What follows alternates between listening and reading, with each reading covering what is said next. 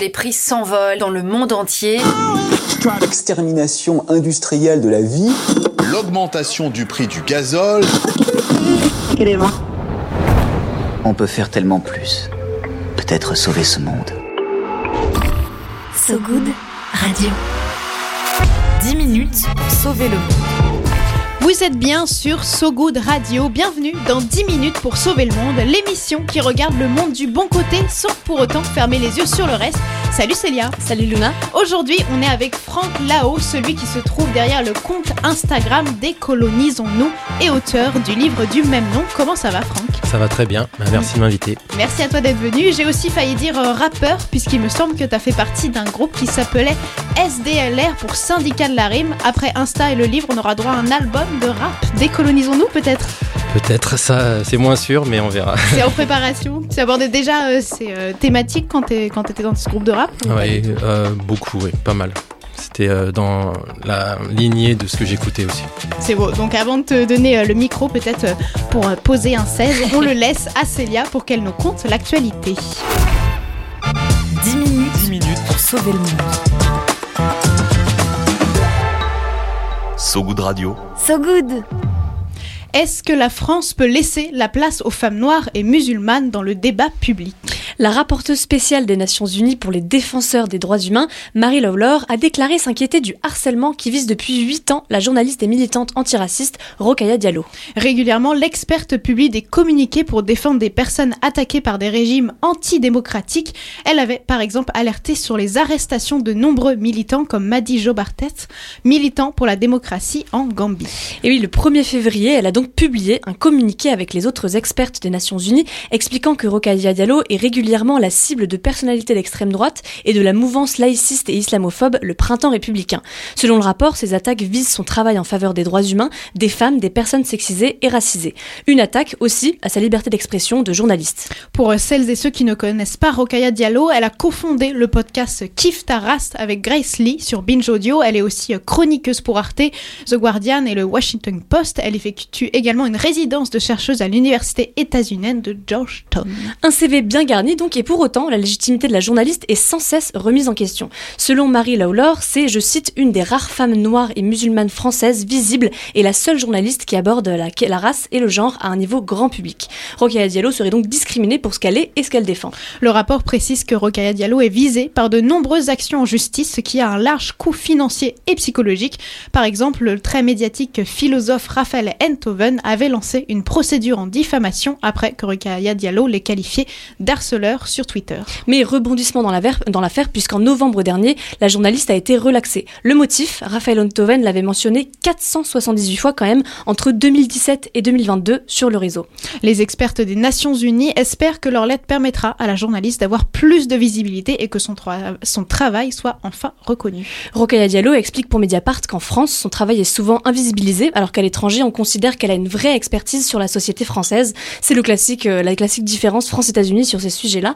Euh, Franck, pourquoi en France la parole anticoloniale que porte Rokhaya Diallo et bien d'autres est-elle si difficile à, à entendre selon toi Euh, bah, selon moi, je pense que c'est aussi euh, très lié à comment on pense euh, ce continuum colonial en France. Comment il est euh, un impensé justement, Euh, comment il est- il n'est pas transmis euh, bah, par l'école correctement en tout cas, et aussi très lié aussi à cette vision universaliste qu'on a de traditionnellement, qu'on hérite de toute notre histoire.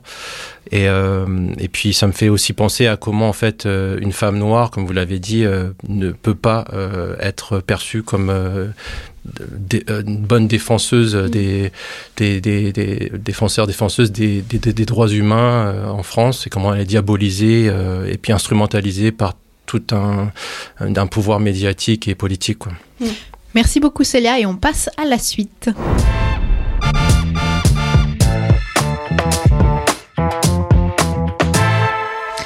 Franck, tu es celui qui a créé en mars 2019 le compte Instagram Décolonisons-nous, presque 200 000 abonnés. Tu as ensuite écrit un livre éponyme publié fin 2023.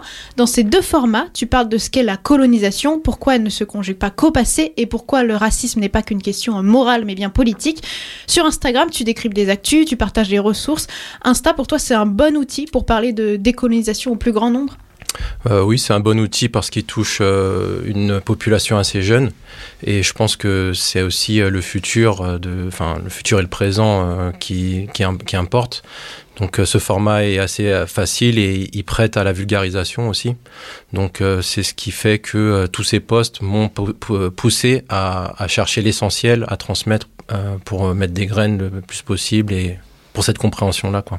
Mais à la différence de ton compte Insta, euh, ton compte Insta pardon, tu tenais d'abord euh, anonymement, d'ailleurs, ton livre, lui, il suit le fil rouge, on peut dire, de ton récit euh, personnel. Pourquoi tu as décidé du coup de raconter ton histoire, de mettre de l'intime dans ce format-là, dans le livre? Euh, bah, c'est ce que je me permettais pas dans, sur Insta. Euh, moi, mon, objectif premier, c'était euh, justement de parler de, quelque chose de systémique, donc je me mettais pas vraiment en avant. Là, on m'a donné l'occasion de le faire à travers un livre où je peux développer, où je peux me raconter. Et ce que je faisais pas forcément, et ce qui manquait aussi à mon action, c'était de mettre en avant ce jeu que je n'avais pas et, pour le mettre en parallèle avec le nous. Est-ce que ça a changé quelque chose d'avoir levé ton anonymat aussi sur Insta?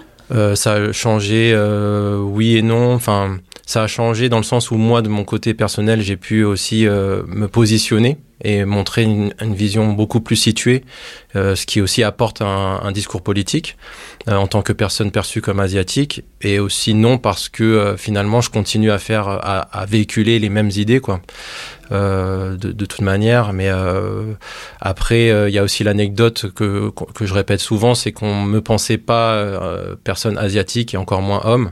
On me disait femme, noire ou, ou nord-africaine, voilà. Ça, comment tu, tu l'expliques Comment ça se fait que euh, bah, cette image? bah, Je pense que c'est assez représentatif de la réalité aujourd'hui des, des, luttes euh, antiracistes qui sont portées souvent par des femmes euh, euh nord-africaines ou noires, comme Rokhaya Diallo ou Assa Traoré ou beaucoup d'autres. Donc voilà. Et tu parles aussi de tes propres, enfin dans le livre, tu parles de tes propres expériences aussi du racisme, notamment quand tu étais plus jeune, où on t'imitait en te faisant les yeux bridés, où on te traitait de chinois.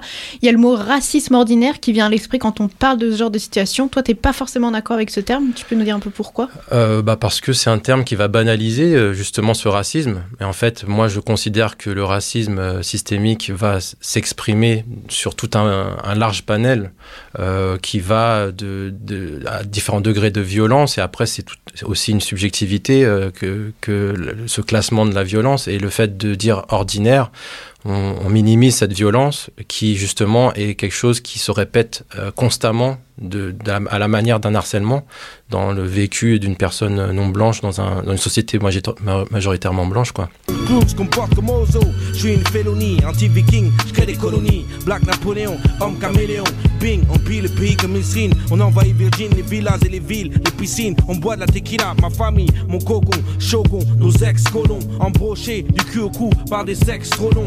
Sous un collant des des textes trop longs, comme les peaux, parqués dans les réserves. Un titre du groupe euh, X-Men que tu cites, il me semble, dans ton livre. Toi, c'est à travers le hip-hop et le rap que tu as enfin pu entendre parler du racisme que tu vivais. Tu voulais nous parler d'une pétition contre un projet de loi qui vise à instaurer un diplôme d'État pour les profs de danse dites urbaines, comme le hip-hop justement, mais aussi l'afrobeat, le voguing et plein d'autres. C'est quoi le risque encouru pour ces danses si elles sont soumises à un diplôme d'État? Euh, alors selon moi, c'est déjà une tentative de mainmise sur une culture une culture qui est née euh, d'une volonté de liberté, d'émancipation, euh, qui, qui vient de, de populations qui ont été euh, opprimées, euh, euh dis, discréditées. Euh, des, et, et du coup, cette tentative-là, elle est dangereuse dans le sens où elle va enlever des libertés déjà à des gens qui euh, ont une légitimité déjà bien assise. Et euh, d'ailleurs, euh, ce diplôme d'État, il est porté par une partie euh, des, des activistes, mais euh, il est aussi rejeté par une autre partie. Et euh, cette autre, autre partie-là n'est pas entendue à l'heure actuelle par les auditions qui, qui, qui, qui proposent ces lois-là. quoi. C'est une loi qui sera discutée du coup le 6 mars pour un vote le 7 mars 2024. Et comme tu dis, les initiateurs de cette pétition, ils parlent de gentrification de leur culture. Euh, toi, dans le dernier chapitre de ton livre, il est consacré à l'appropriation culturelle du hip-hop. Dans ces cas-là aussi, est-ce qu'on peut parler de colonisation? Euh, bah justement moi je le mets dans mon livre parce que c'est central et je pense que ça parle beaucoup de comment euh, culturellement on va euh, dépolitiser une culture qui à la base euh, prend son essence même que ce soit même si c'est juste pour faire la fête Il n'y a pas forcément un discours politique euh, très explicite, mais il y a un sens politique à cette culture-là. Et euh, il y a un contexte qui est euh, dépolitisé lorsque euh, c'est inst- institutionnalisé. Et en plus de ça, il y a aussi une dimension économique derrière ça où tout le monde ne pourra pas accéder à ces diplômes, il faudra passer par des examens qui coûtent cher, qui durent longtemps, des centres qui sont pas accessibles, qui, où il y en a très peu en France. Voilà, les contours sont très mal définis. En plus de ça, bah, du coup, il y aura certainement après des, des rapports de pouvoir qui vont se faire, des, des pistons, des choses comme ça. Euh, voilà. Et justement, on parlait de danse et des communautés qui les font vivre. Quand tu es passé du 94 banlieue parisienne au 13e arrondissement de Paris, qu'on surnomme grossièrement euh, le quartier chinois ou Chinatown, ça dit déjà beaucoup de choses, quand tu t'es installé là-bas avec ta mère, tu dis que tu as retrouvé de la chaleur communautaire. Est-ce que tu peux en dire un peu plus euh, sur ce terme? Euh, oui, alors j'en parle dans le livre parce que finalement, moi j'ai des souvenirs de quand j'ai grandi en cité dans le 94 à Créteil où j'avais un peu à un certain moment intériorisé un racisme où je rejetais euh, mes origines. En fait, ça a, très, ça a beaucoup fluctué parce qu'il y avait des, des phases où j'ai euh, appris à reprendre cette fierté de moi-même. Mais en même temps, j'avais aussi ce, bah, ce truc-là d'être euh, exposé à toute cette euh, discrimination raciale euh, qui, qui, qui, qui concerne tous les corps euh, auxquels voilà, je, je peux être assigné. Et en arrivant dans le 13e, bah, au début, j'ai eu ce sentiment un peu de honte de me dire Ah non, je suis au milieu de plein d'Asiatiques. Et euh, c'est un truc qu'on- retrouve souvent dans les témoignages, par exemple, où euh, on dit ah non, moi j'ai pas envie d'être- associé à l'autre asiatique de la salle parce que j'ai pas envie qu'on m'assigne justement à tous les clichés que ça peut comporter, euh, euh, voilà, du, juste du fait de mon apparence, quoi. Et euh, en arrivant donc dans le dans le 13e, euh, il a fallu un temps d'adaptation et finalement retrouver cet amour de soi et des siens à travers justement les amitiés qui se sont formées, euh, les choses comme ça. Et justement, tu dis aussi euh, à un moment que tu as commencé à réemployer aussi un vocabulaire euh, que tu ne sais pas forcément avant. Enfin, est-ce que ça, tu peux en parler un peu Euh, oui, bah, bah, par exemple, moi je suis d'origine laotienne et Tétiou, euh, c'est euh, une partie, euh, une ethnie euh, chinoise en Chine, euh, du sud de la Chine, et euh, bah, il y avait pas mal de- d'enfants d'immigrés postcoloniaux de, du Laos qui étaient aussi chinois laotiens. Et dans ma classe, on était genre euh, une vingtaine asiatiques sur une classe de un peu moins de 30. Donc euh, il se trouve qu'après, quand je voyais mes potes employer des termes euh, que même je connaissais ou pas forcément même que qu'on m'avait réappris. Après, je demandais à ma mère, euh, ça veut dire quoi ça Mm? Ah ok. Et du coup, je réemployais, je me réappropriais une langue qui euh, était euh, la langue maternelle, la réelle, pour en fait bah, bah, me redonner une énergie, un pouvoir quoi.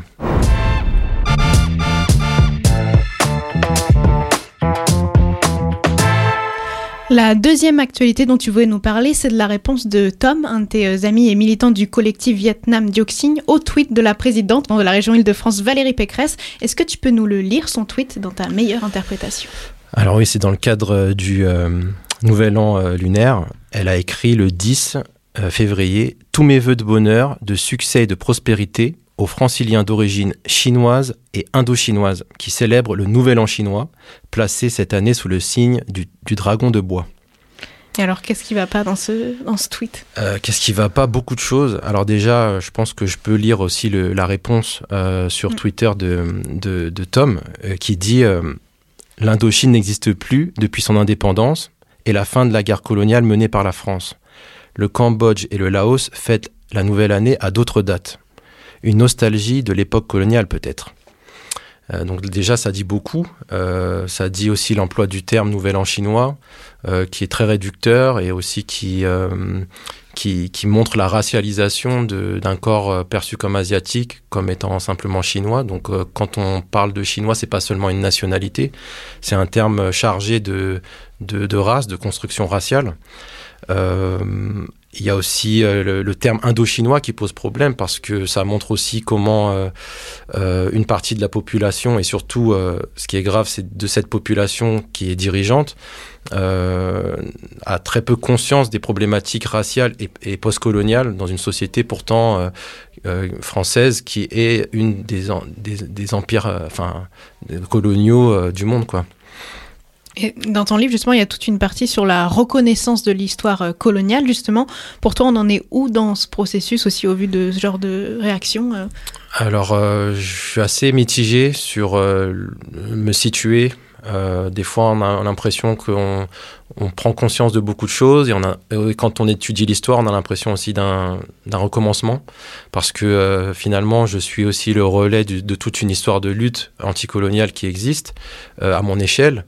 Mais euh, après, quand je vois par exemple des, personnes jeunes qui s'intéressent à la question et qui ressortent des écrits, ça, donne aussi espoir. Donc finalement, on se rend compte que il faut être dans cette lucidité où euh, euh, on continue un combat. Voilà. Tu dirais que tu es plutôt optimiste pour le futur? Euh, Ou- bah, Je pense qu'il faut toujours l'être, mais tout en sachant que moi, je verrai pas le bout du, du tunnel. Ah oui. moi, moi, je le vois comme ça, parce que c'est un système. On, euh, mais, mais la, la génération de mes grands-parents l'ont subi, de mes parents, moi, et puis mes enfants déjà. Donc euh, ça sera un relais à passer et c'est l'im- l'importance de la transmission en fait finalement et de, de l'éducation euh, à la lutte quoi. Et toi, justement, sur la colonisation euh, et son histoire, tu as un texte en particulier qui t'a marqué? À mon tour de poser une équation. Colonisation égale chosification. J'entends la tempête, on me parle de progrès, de réalisation, de maladies guéries, de niveau de vie élevé au-dessus d'eux-mêmes. Un extrait euh, de Discours sur le colonialisme d'Aimé Césaire, ici euh, lu par un journaliste d'Haïti Inter. Qu'est-ce qui t'a euh, touché dans la pensée d'Aimé Césaire? Euh, déjà à l'époque où je l'ai euh, découvert ce texte, j'étais adolescent au lycée. Et euh, c'était suite justement à l'écoute de tous les textes de rap de l'époque où bah, il y avait des noms comme ça, Césaire, Fanon, Martin Luther King, Mandela, tout ça, qui fait que je me suis intéressé à l'histoire des diasporas noires, des populations, des luttes qui ont bah, touché, par exemple, ne serait-ce que les Antilles, tout ça. Et le livre bah, a fait l'effet d'une bombe parce que euh, pour la première fois, j'avais connecté euh, le racisme que l'on pouvait subir dans la société française de manière large euh, avec l'histoire coloniale. Ce que j'avais pas du tout avant, alors j'en avais des prémices via les textes de rap et tout. C'était un- une préparation mentale, on va dire. Mais en lisant ce texte très fort, très euh, finalement pas seulement sur les luttes noires non plus, parce qu'il parle aussi de l'Indochine, il parle de, de, de l'Allemagne nazie, il parle de, des Juifs, de, de, de toutes les populations finalement qui sont racialisées, et euh, il fait une connexion euh, comme une, une grille de lecture plus large que celle euh, de l'époque où j'ai grandi, où c'était euh, Black euh, SOS Racisme, touche pas à mon pote quoi. Toi, tu dis euh, dans ton ouvrage, euh, ce livre, en parlant de ton livre, ce livre, je l'espère, permettra à mes enfants de gagner un temps précieux, celui dont jouissent les personnes qui n'ont pas à courir derrière des pourquoi.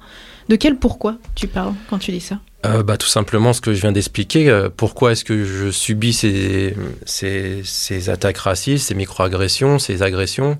Pourquoi est-ce que mes potes, majoritairement noirs ou nord-africains, quand on se baladait dans Paris pour chill, on se faisait forcément contrôler Et pourquoi est-ce que moi, quand j'étais seul, je me faisais beaucoup moins contrôler, sauf si j'arborais... euh, par exemple, des habits euh, qui pouvaient euh, laisser penser que j'étais racialisable plus comme mes, potes. Enfin, c'est tout ça qui, qui nous questionne et qui nous dit pourquoi ce- cette différenciation de traitement entre un corps qui est perçu comme non blanc et blanc. Est-ce que tu penses que tes enfants ils vont encore euh, devoir euh, courir euh, derrière des pourquoi?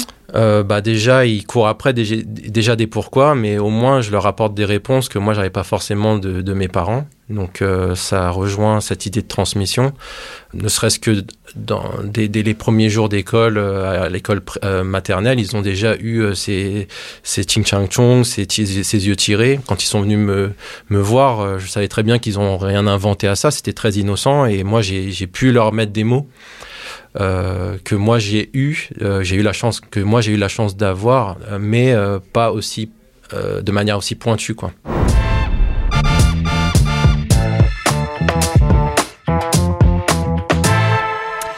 Franck, c'est l'heure de notre petit jeu euh, favori, un moment à part dans le fil du temps où tu peux refaire le monde à ta façon. Tu as une minute pour euh, arracher, modifier ou ajouter tout ce que tu souhaites. Bref, une minute pour euh, changer le monde. Attention, c'est une mission difficile, mais ça y est, la minute est à toi. Alors, justice et réparation pour tous les peuples dominés, les populations du sud global et diasporiques dans le nord, décolonisation des esprits, des terres, restitution des territoires spoliés aux autochtones, révolution éducationnelle décoloniale, renversement du système néolibéral capitaliste, impérialiste, raciste, sexiste, validiste et j'en passe, fin des monocultures au profit d'une poignée dominante, fin du plantationocène, des empoisonnements des terres, des corps non blancs, fin de ce racisme environnemental, libération des esprits non blancs, émancipation du jeu, des nous, des contre-récits qui renferment et dont la silenciation profite à l'ordre racial du monde actuel. Waouh Merci Franck. Euh, moins d'une minute, en plus, tu as réussi à placer révolution éducationnelle décoloniale et je pense que c'est ça qu'on va retenir. C'est la fin de cette euh, édition. Merci Franck d'être passé nous rendre visite. On peut trouver ton livre Décolonisons-nous aux éditions JC Lattès dans toutes les bonnes librairies ou sinon sur Instagram sur ton compte du même nom pour en apprendre toujours un peu plus sur la colonisation et le racisme parce qu'il y a encore mille sujets qu'on aurait pu euh, aborder. Merci à vous tous et toutes qui nous écoutez en podcast sur notre site sogoodradio.fr ou sur les plateformes d'écoute et on se quitte sur la musique qui te fait euh, vibrer. C'est moi qui sais du groupe XPK composé de Casey, Celiawa, Sony Troupé. En deux mots, pourquoi ce choix musical Euh, parce que Kazé est une rappeuse qui euh, m'a beaucoup beaucoup accompagné dans ma réflexion et que j'adore dans la libération euh, l'énergie qu'elle procure à travers ses textes. Quoi. Parfait, on écoute ça. À très vite sur So Good Radio. Salut Franck, salut tout le monde. Salut, merci.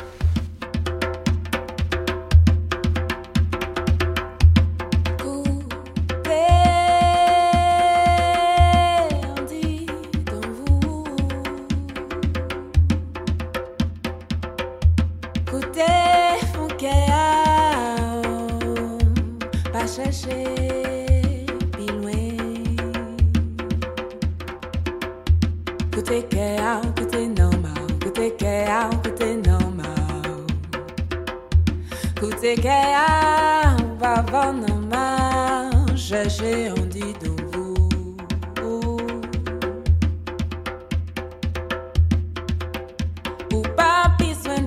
ça on y a fait. Ou pas besoin dis-moi ça on y pourquoi? Ou pas besoin parler en plaçant moi c'est moi qui ça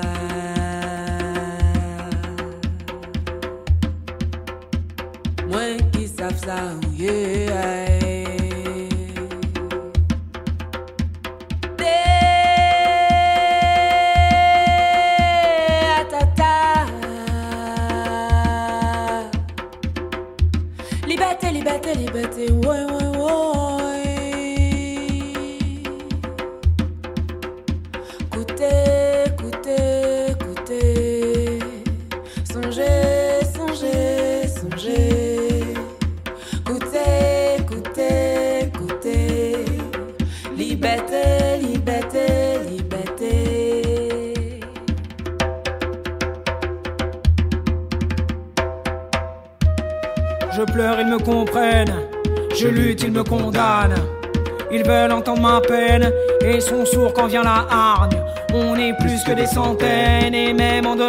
à rejeter les termes d'un énième appel au calme.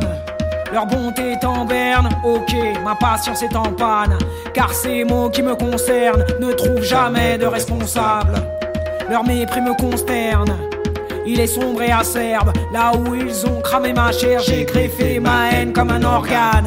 C'est moi qui sais où j'ai mal, est-ce que ça me fait C'est moi qui sais où j'ai mal, est-ce que ça me fait C'est moi qui sais où j'ai mal, est-ce que ça me fait C'est moi qui sais où j'ai mal. Qui a le contrôle? La question est centrale. Je porte sur les épaules une armure intégrale. Si je sers de punching ball lorsque je chante mon récital, j'ai compris que les balles frôlent le front de près de tous les paras qui parlent. S'il y a une victime, y aura-t-il un coupable? Et le montrer du doigt, en clair, en serez-vous capable Du regret viendra l'estime. Ils ont peur quand je m'exprime. Qui peut nier l'ampleur du crime quand la douleur est véritable? C'est moi qui sais où j'ai mal, est-ce que ça me fait C'est moi qui sais où j'ai mal, est-ce que ça me fait C'est moi qui sais où j'ai mal, est-ce que ça me fait C'est moi qui sais où j'ai mal.